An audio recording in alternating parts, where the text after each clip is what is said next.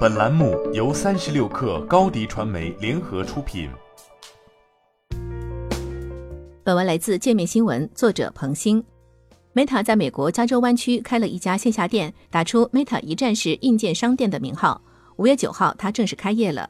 这家一百四十平米左右的门店陈列着 Meta 自家和合作伙伴的硬件产品。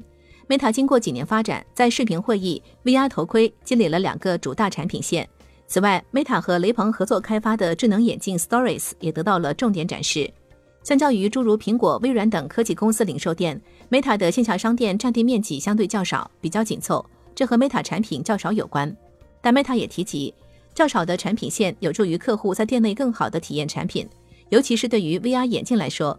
因此，这家店看上去更像是一个 Meta 产品的体验店。SKU 不够，商店选择在装修和空间设计上做文章。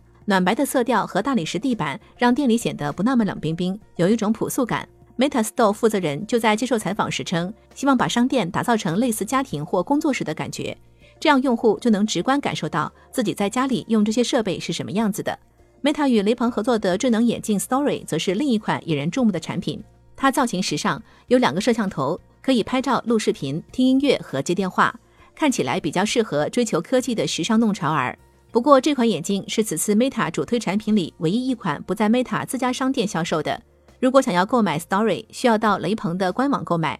除 VR 头显、智能眼镜、视频会议硬件外，商店还搭售一些配件产品。自从 Meta 经历了改名，元宇宙就成了这家公司撕不掉的标签。创始人扎克伯格在任何公开场合都不忘提及他们的虚拟世界愿景。但从线下商店展现的内容来看，可能与元宇宙相比有些名不副实。它仍是一家销售电子消费品的线下商店，除了打造品牌、增强体验和服务这些常见的说辞，不管是苹果 App Store 还是微软或者是 Meta 的商店，他们开线下店的目的之一是突破流量限制，获得新客源。不过 Meta 这家新店的选址策略还是有些特别的，它并非位于城市热点地点，而是其虚拟增强现实团队 Meta Reality Labs 位于北加州硅谷柏林格姆的新办公楼下。这里是一个产业园区，有到店体验者称，要找到这里得花费点功夫。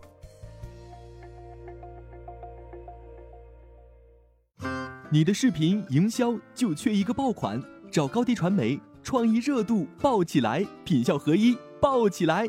微信搜索高低传媒，你的视频就是爆款。